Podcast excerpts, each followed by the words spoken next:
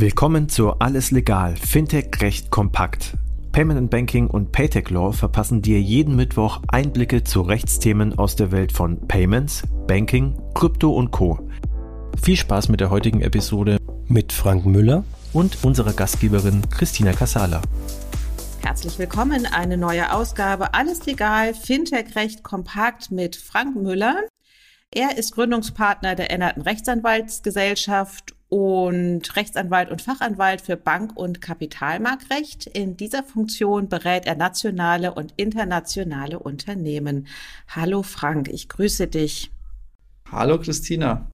Wir hatten in den vorangegangenen zwei Folgen über den Unterschied äh, einer Kreditkarte und einer Debitkarte gesprochen, haben festgestellt, die Unterschiede liegen im Detail und ähm, heute wollten wir darüber sprechen, wie funktioniert denn überhaupt eine Kartenzahlung?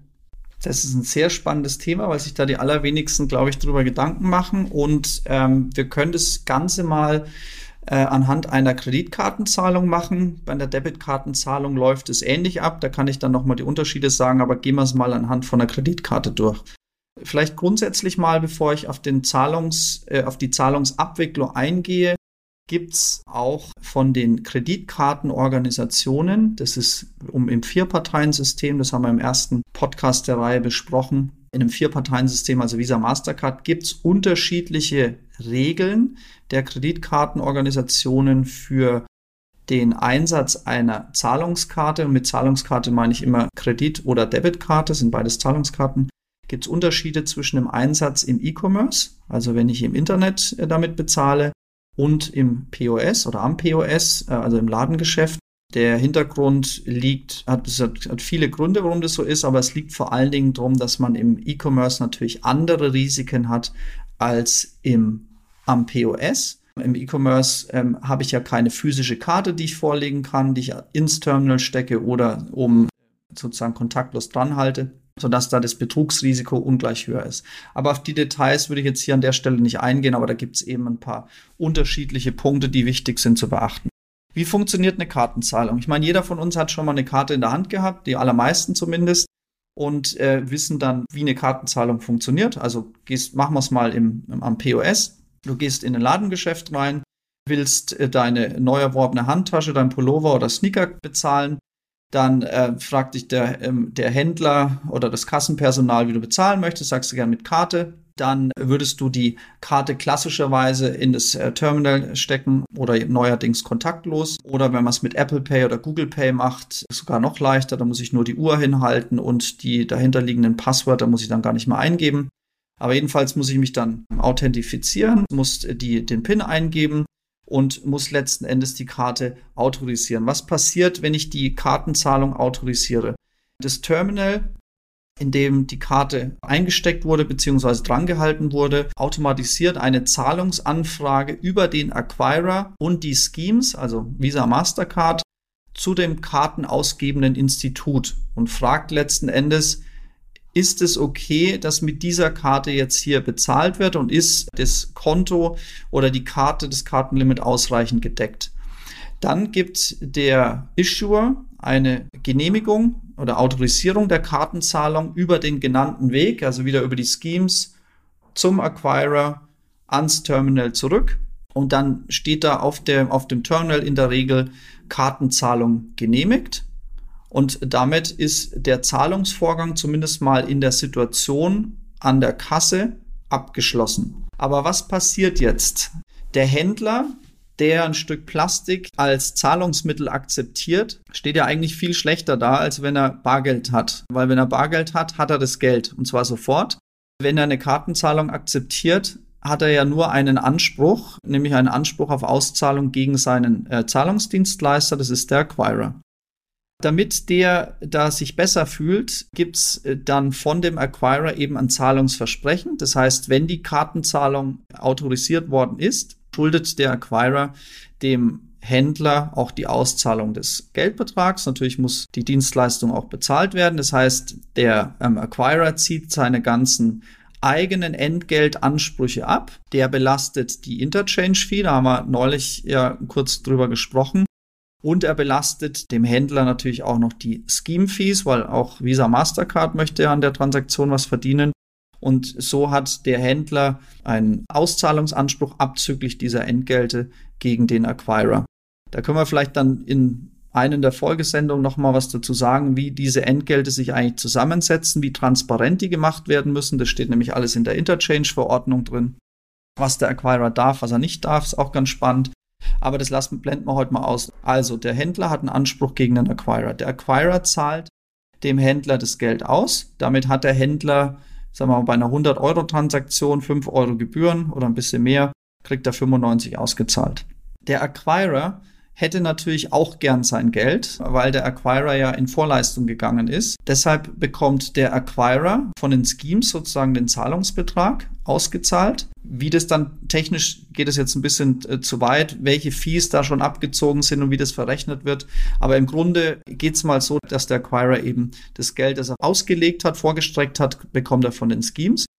Und die Schemes sind jetzt ja auch kein Wohlfahrtsverein, die wollen natürlich ihr Geld auch wieder haben. Deswegen gehen die Schemes dann zu dem Issuer, das ist die kartenausgebende Bank, und sagt, du kartenausgebende Bank, äh, dein Kunde, der, der die Karte hat, hat eine Transaktion gemacht in Höhe von X. Das haben wir ausgelegt. Jetzt wollen wir von dir bitte auch das Geld haben.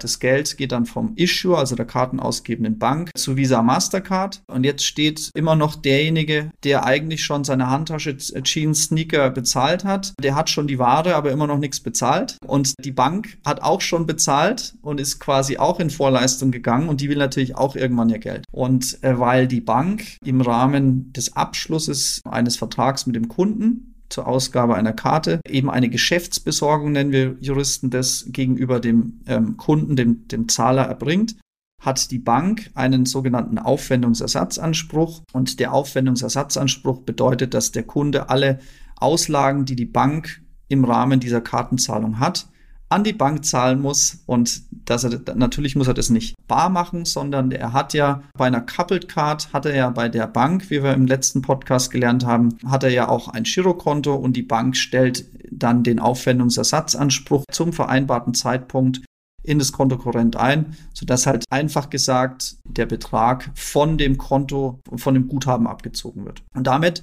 ist sozusagen einmal die Kartenzahlung quasi ausgehend vom Händler, der hat das Geld als erstes bekommen, dann hat der Acquirer das Geld bekommen, die Schemes kriegen ihr Geld natürlich auch.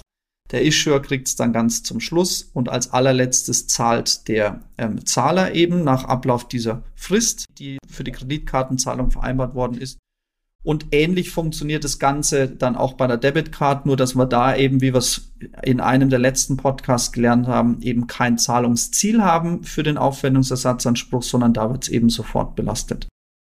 Und am Ende möchte ich doch eigentlich nur meine Jeans haben als Kunde. Ja, spannend, genau. ähm, alle Stationen nochmal aufzuführen, weil das geschieht innerhalb von wenigen Sekunden, dass ich meine Karte auf das Terminal lege und über den Zahlungsvorgang im Hintergrund macht man sich gar keine Gedanken. Was habe ich gelernt? Es verdient jeder daran, außer der Händler, oder? Der verdient natürlich nicht dran, der zahlt die ganze Chose, aber man darf zwei Sachen nicht vergessen. Also erstens, wenn er Bargeld hat, müsste er dafür auch zahlen, weil das Bargeld muss aus der Kasse erstmal mit einem Unternehmen, spezialisierten Unternehmen dann auch abgeholt werden, sicher verwahrt, eingezahlt, ausgezahlt. Also auch die Bargeldversorgung kostet natürlich Geld.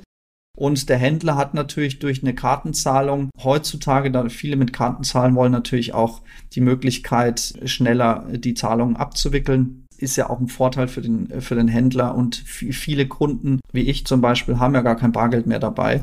Das heißt, äh, würde Kartenzahlung nicht funktionieren, dann würde ich halt nicht kaufen. Das bin ja nicht nur ich, sondern zunehmend mehr Menschen, die, die gern unbar bezahlen. Was vielleicht noch spannend ist, ich weiß nicht, ob wir dafür noch Zeit haben, das ist jetzt mal die Zahlung vom Zahler zum Zahlungsempfänger.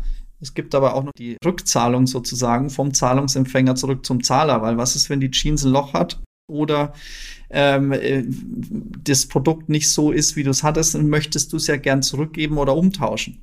Das ist ähm, total spannend. Das werden wir in einem der nächsten Podcasts klären. Wir sprachen aber heute über vom Käufer zum Händler und darüber hinaus in einem der nächsten Podcasts den Weg zurück. Frank, vielen Dank, dass du uns da mitgenommen hast äh, und kurz erklärt hast, wie eigentlich eine Kreditkartenzahlung oder Debitkartenzahlung funktioniert. Vielen Dank. Sehr gerne. Das war alles legal, Fintech-Recht kompakt für dieses Mal. Wir freuen uns, wenn ihr uns auf eurer Lieblings-Podcast-Plattform abonniert. Übrigens, wenn ihr noch tiefer in die Welt des Fintech-Rechts eintauchen wollt, dann abonniert unbedingt auch Paytech Talk, der Podcast von Payment Technology Law. Dort steigen unsere Experten noch deutlich tiefer in komplexe Materien ein. Viel Spaß dabei und bis zum nächsten Mal bei Alles Legal, Fintech-Recht kompakt.